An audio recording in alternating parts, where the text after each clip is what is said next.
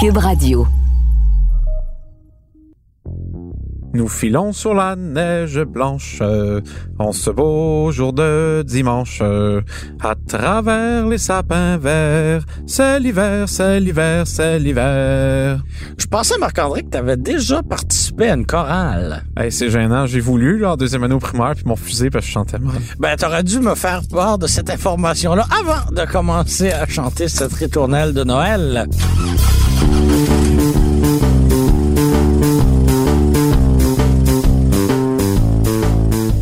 Bad que veux-tu, moi, la, la musique m'habite et là, le vieux bonhomme hiver euh, nous guette et il nous attend au détour d'un coin de rue. Et on sait que l'hiver peut être parfois très, très, très difficile. C'est très demandant pour une voiture. Ben oui, tu penses juste à la, la neige, la glace, la slush, l'abrasif qu'on met en quantité industrielle pour faire fondre la dite de glace justement de nos routes qui vient donner un méchant coup à votre peinture ou si vous avez une modèle 3 de Tesla, littéralement l'arracher. Oui, la sandblasté, hein, comme on dit en chinois. Donc, comment préparer votre voiture euh, pour l'hiver? Eh bien, on a quelques conseils pour vous. On part On part, mais pas en traîneau, en voiture. et on dérape pas trop parce qu'on a des bombes d'hiver. Alors, let's go, on part.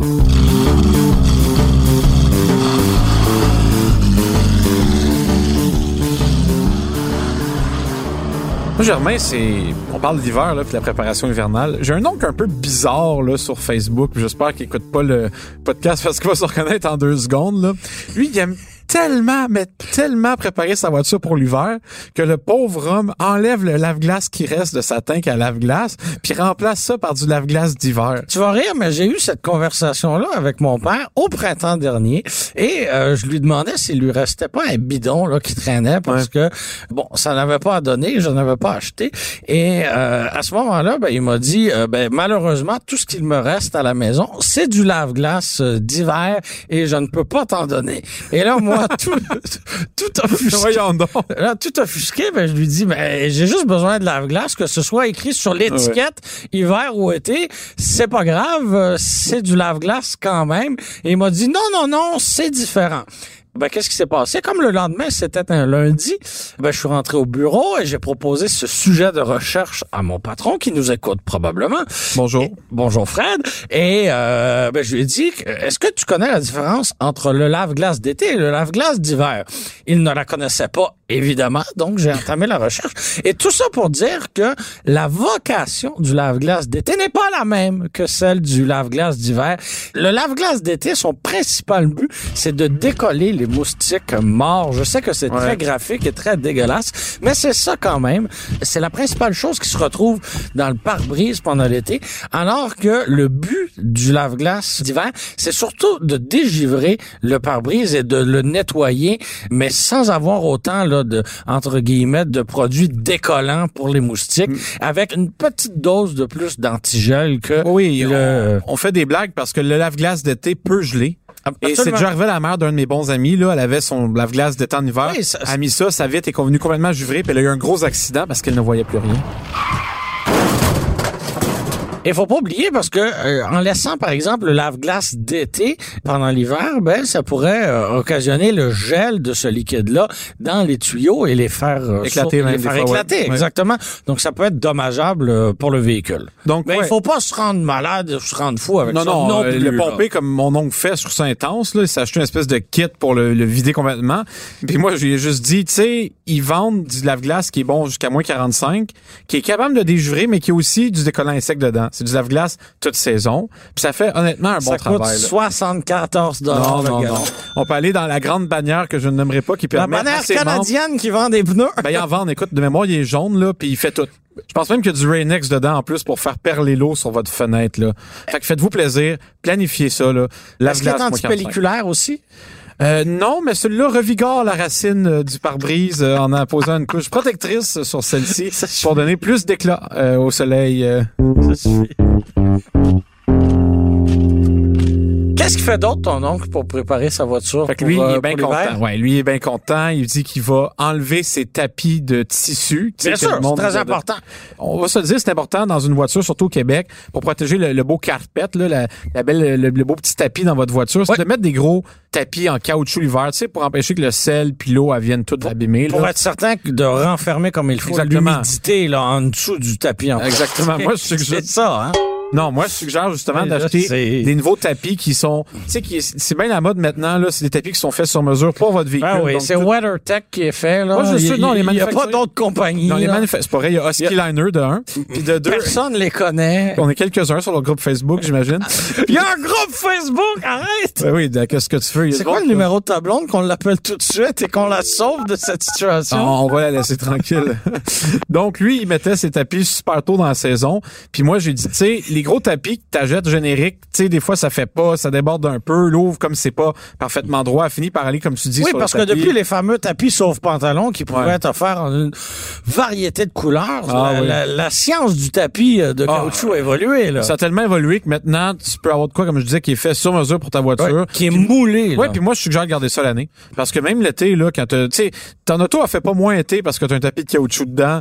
Puis dans le fond, je suis vraiment bizarre, je suis en train de dire gardez votre lave-glace d'hiver toute l'année, puis gardez votre tapis d'hiver toute l'année. Mais ne gardez pas vos pneus d'hiver Ah, toute l'année. Ça non, les petits schnappants. Parce que voyez-vous, un pneu d'été, à proprement parler, là, ça perd son adhérence à 7 degrés Celsius. En bas de ça, là, Ouais. on suggère de mettre un pneu d'hiver. L'inverse est aussi vrai. Non seulement un pneu d'hiver, l'été, ça freine sur de plus longues distances et ça s'endommage plus rapidement parce que la gomme est pas faite pour rouler quand il fait 40 degrés sur une asphalte brûlante. Donc, pour préparer sa voiture pour l'hiver, Germain, qu'est-ce qu'on fait? On change les pneus. On change les pneus dans l'optique de pas les garder toute l'année. Oui. Cela dit, il existe maintenant une nouvelle technologie de pneus quatre saisons. C'est des- attends, attends, attends, attends, attends. C'est des quatre saisons, mais qui ont le pictogramme de la montagne avec un Oui, flocon de neige. Et c'est des quatre saisons qui, théoriquement, sont tout à fait capables de rouler dans la neige. Et on- quand on fait des vrais tests de performance, là, on remarque qu'ils sont environ de 10 à 15% moins efficaces que des pneus purement hivernaux. Cela dit, si vous êtes sur un budget plus serré ou vous voulez pas acheter euh, 4 sets de pneus parce que l'environnement vous tient à cœur, ben, vous pouvez acheter des bons pneus quatre saisons capables de rouler en hiver. Ça s'adresse peut-être plus aux gens qui vivent dans le Maine ou le Vermont, mais bon, je pense que les, les bons Québécois euh, travaillant de chouche euh, du Nord euh, peuvent en profiter également. Pour bien des consommateurs dont je fais partie, le changement de pneus, c'est aussi synonyme de visite chez le garagiste. Parce que non, je ne change pas mes pneus moi-même. Et pendant cette visite-là, chez le garagiste, mais j'en profite hein, pour faire faire une inspection visuelle du véhicule parce que on sait que l'hiver, ben justement, c'est difficile pour la voiture. Donc, s'il y a des pièces de suspension, de direction, n'importe- des freins qui sont usés, ben c'est le moment d'en profiter pour procéder à ces réparations-là. Et c'est aussi l'occasion de faire un changement d'huile, hein, parce que même si vous ne roulez pas énormément dans une année, et c'est mon cas, avec mon véhicule principal, je fais faire un changement d'huile quand même deux fois par année, au printemps et à l'automne, au moment des changements de pneus, parce que ben, on sait avec les changements de température, l'huile devient moins efficace. Donc même si vous n'avez pas atteint la limite qui est imposée par euh, le manufacturier de l'huile ou de votre véhicule, ben euh, sachez que justement le climat particulier du Québec parce que bon, si vous étiez en Californie, c'est Ouais, c'est une autre histoire, là, mais- euh, là, au Québec, euh, ben, on va passer de moins 30 à plus 30 en quelques semaines à peine, hein, finalement. Donc, l'idée de changer l'huile deux fois par année, ben, c'est pas un luxe. Non, puis tu sais, tu parles de cette visite euh, annuelle, ben, annuelle, biannuelle là, mais profitez-en aussi pour vérifier l'alignement de vos Ouais. roues. Euh, ce qu'on appelle en fait, là, je crois que le vrai terme c'est parallélisme là en français. C'est important Si pourquoi tu le dis, Molière. Ouais, moi je veux bon parler. En tout cas, tu sais, on rit, mais les roues d'une voiture là, ils peuvent dévier. L'alignement, c'est-à-dire que les roues sont droites tout simplement. Puis on pense que c'est solide, c'est du gros métal, mais plus ou moins, c'est plein de bras de suspension qui peuvent tous être ajustés individuellement. Ça doit être ajusté parce que sans quoi, non seulement la voiture peut tirer d'un bord et l'autre. Tu sais, exemple, quand tu essaies d'aller en ligne droite, tu remarques qu'il faut tout le temps que tu corriges un peu une déviation. Euh, ça, ça peut être justement parce que votre voiture, ben, est désalignée. Et également, si la voiture est désalignée, les pneus peuvent suger de manière inégale. Donc, Oui. après une saison ou deux, ça se peut que la bande extérieure de votre pneu soit complètement finie, ce qui est dangereux pour Alors votre que la sécurité. partie intérieure est, encore belle, ouais. Voilà. Donc ça, c'est super dangereux pour votre sécurité. Puis déjà que vous devez combattre souvent les éléments l'hiver pour rester en piste, ben battez-vous pas contre un alignement qui est tout croche. là.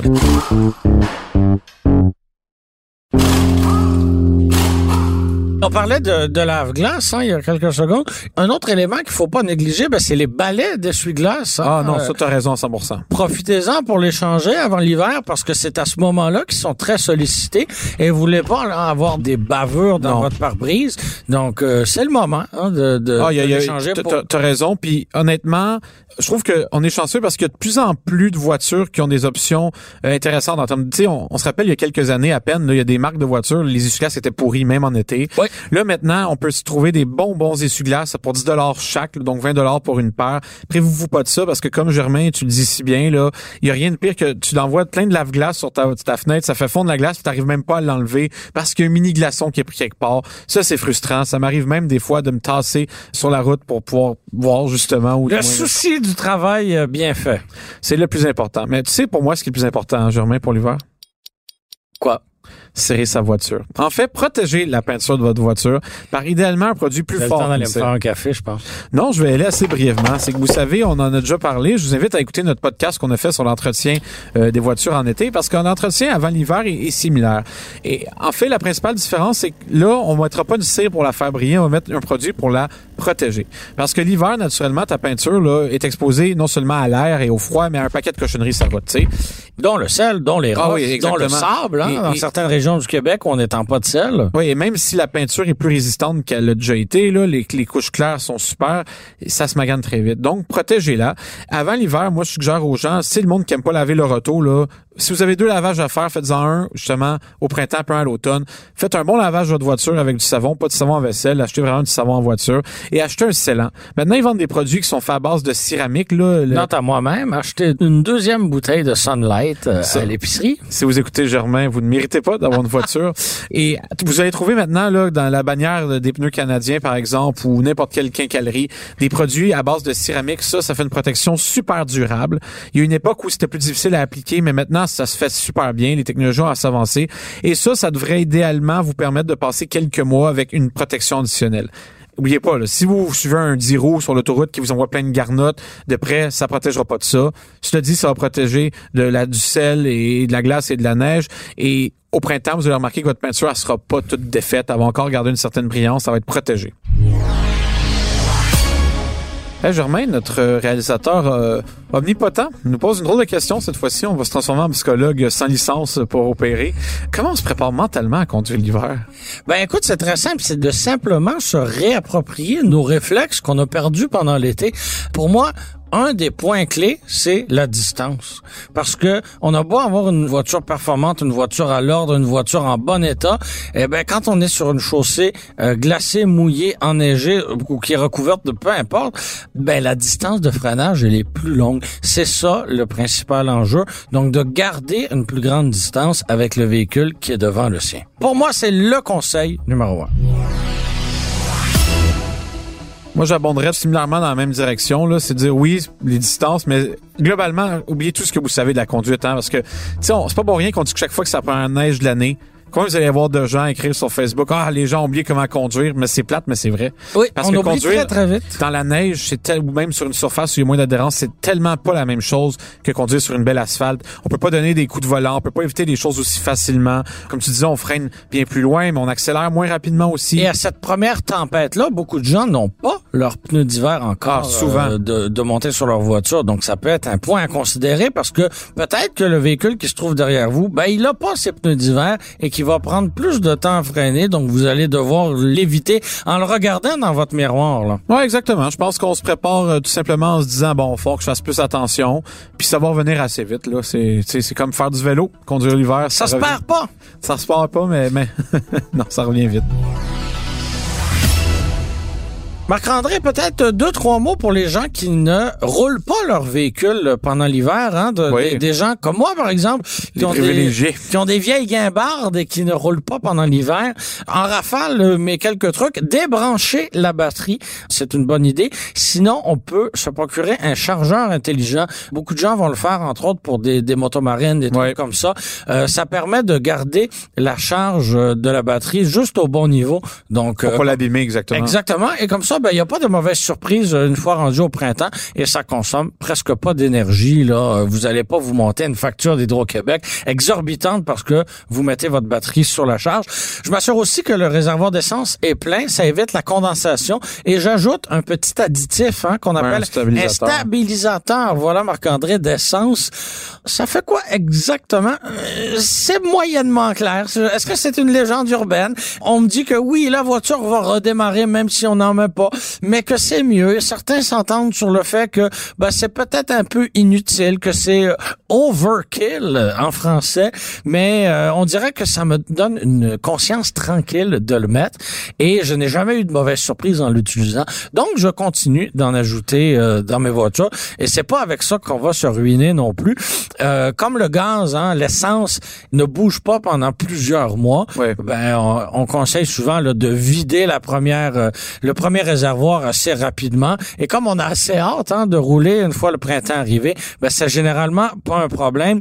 Euh, on peut ajouter une toile hein, pour recouvrir son véhicule, pour euh, protéger justement, tout dépendant où vous entreposez votre euh, votre voiture. Si c'est dans un stationnement d'un bloc appartement, par exemple, et qu'il y a du, du va-et-vient, ben ça va éviter là l'accumulation de poussière, peut-être des, des, petits débris, des insectes qui vont tomber du plafond, des choses comme oui, les aléas de la vie. Voilà, donc une, et ça permet de de, de pas trop attirer l'attention en passant pour le stabilisateur, tu fais bien parce que l'essence, après un certain temps, ça commence à se dégrader. Ben voilà, mais si on met de l'essence super, euh, le taux d'octane, en tout cas... la vérité, c'est qu'en 3-4 mois, ton essence n'aura pas le temps de se dégrader, mais sur plusieurs années, il se dégraderait, puis à un moment donné, tu pourrais juste plus partir ton véhicule. Voilà, donc je continue d'en mettre. Hein, comme j'ai dit, ça me donne euh, la conscience tranquille. Et ça, c'est très important. La paix d'esprit.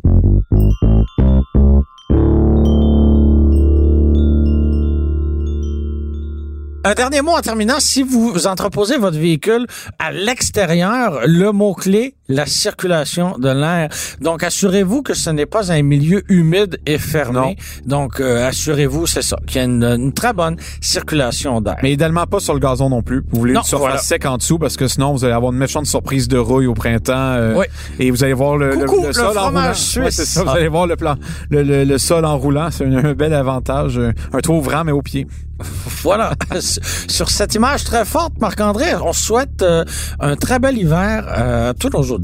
Oui, faites attention sur les routes et avec un peu de chance, on va être là pour vous accompagner euh, pendant l'hiver. On croise les doigts.